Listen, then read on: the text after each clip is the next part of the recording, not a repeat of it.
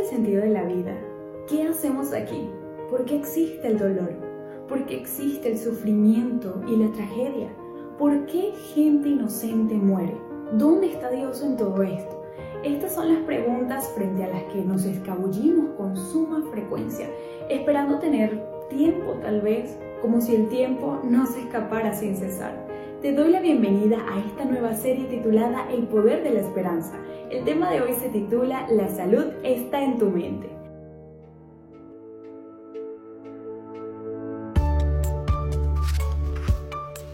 ¿Sientes que ya no puedes más?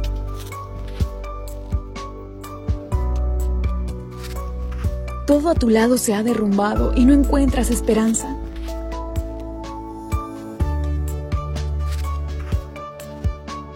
¿Te sientes solo y sin rumbo en tu vida? El poder de la esperanza llenará tu corazón.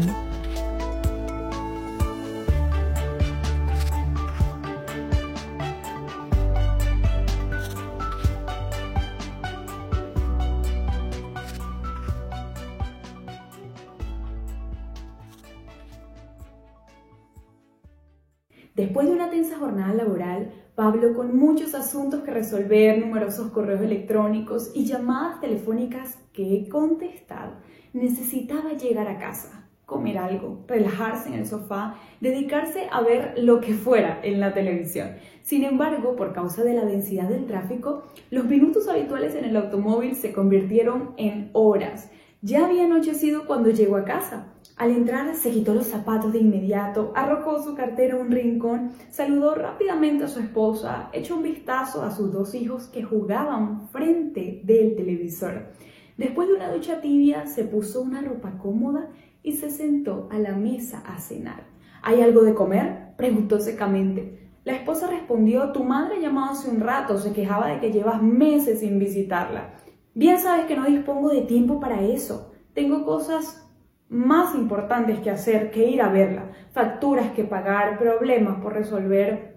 Y la nueva directora, que no me deja en paz, esta mujer insufrible me está volviendo loco. Solo hablas de eso últimamente. Problemas, facturas, tu directora, ¿te has dado cuenta siquiera que tus hijos están en la sala? Marco se ha pasado toda la tarde preguntando a qué hora llegabas.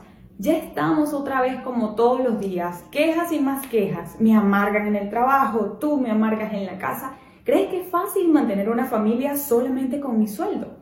Estas últimas palabras golpearon a Silvia justo donde más le dolía. No era justo que ella había dejado su trabajo por razones de salud y él lo sabía. Aunque era una bendición, por supuesto, pasar más tiempo con los niños, escuchar estos comentarios sarcásticos de su marido estaba haciendo de este momento algo insoportable. Nuestros hijos están creciendo y apenas conocen a su padre, por no hablar del estado de nuestro matrimonio. No puedes, no puedes darme algo de tiempo. Estoy cansado, me duele la cabeza y no tengo paciencia para mantener esta conversación ahora. En ese momento, la hija de seis añitos de Pablo le entregó un sobre. Ahora no, cariño, ¿no ves que tu madre y yo estamos hablando? le dijo Pablo con brusquedad.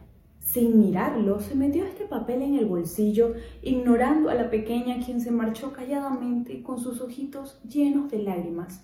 ¿Cómo eres tan tonto? ¿No te das cuenta lo que estás haciendo con tu familia? Basta, me voy al dormitorio, ya no tengo apetito. Pablo sentía que estaba perdiendo el control de su mundo.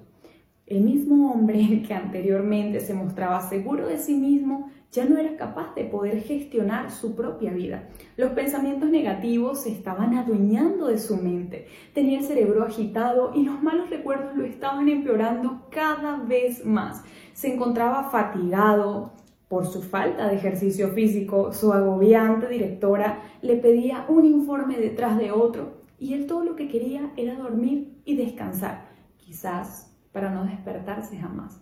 Cuando se dio la vuelta, notó algo en su bolsillo. Sacó el arrugado papel, lo abrió y encontró una nota garabateada con un lápiz de color.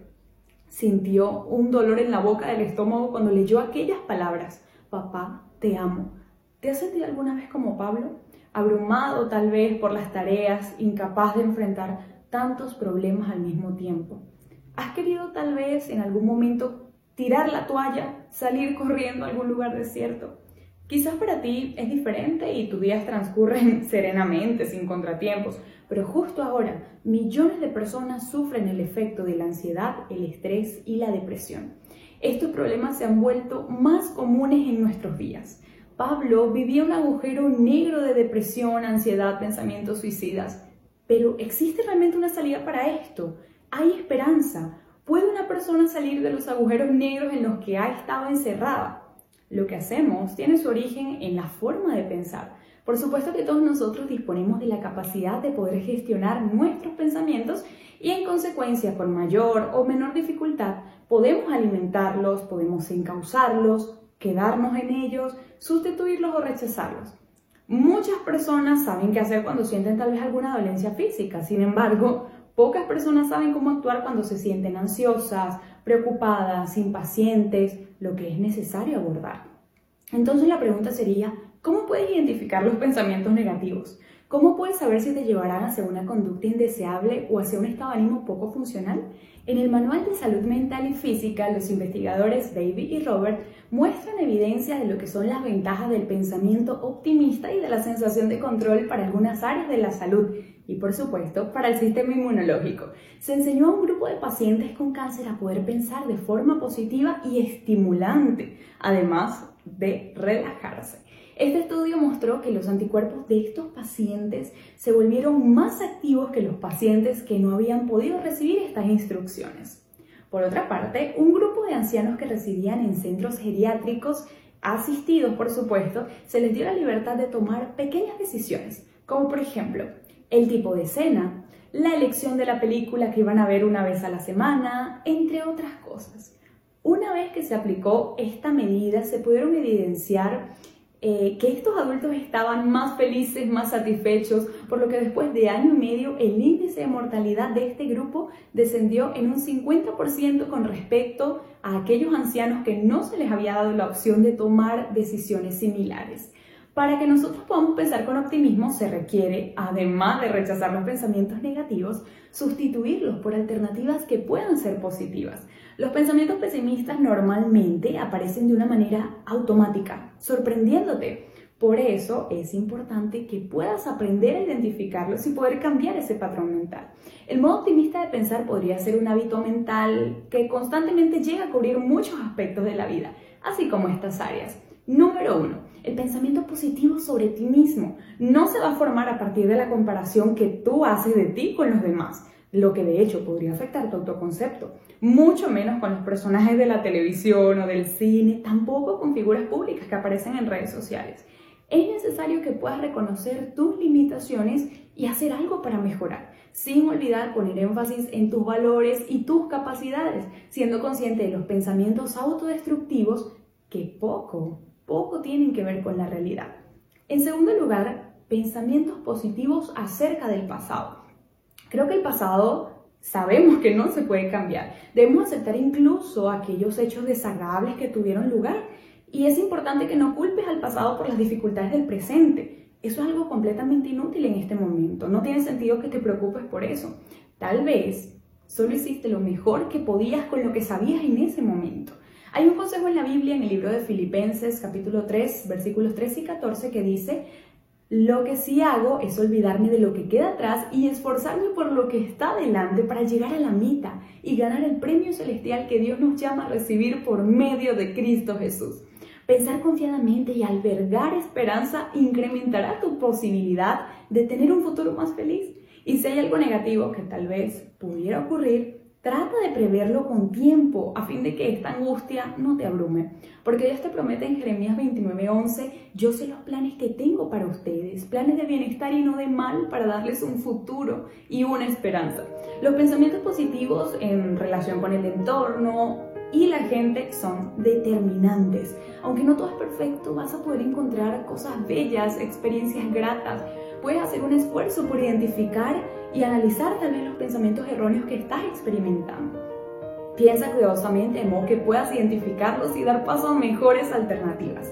Nuestra inclinación a pensamientos positivos o disfuncionales puede ser sin duda influenciada por nuestro estilo de diálogo interior que se va a desarrollar de una manera continua y automática.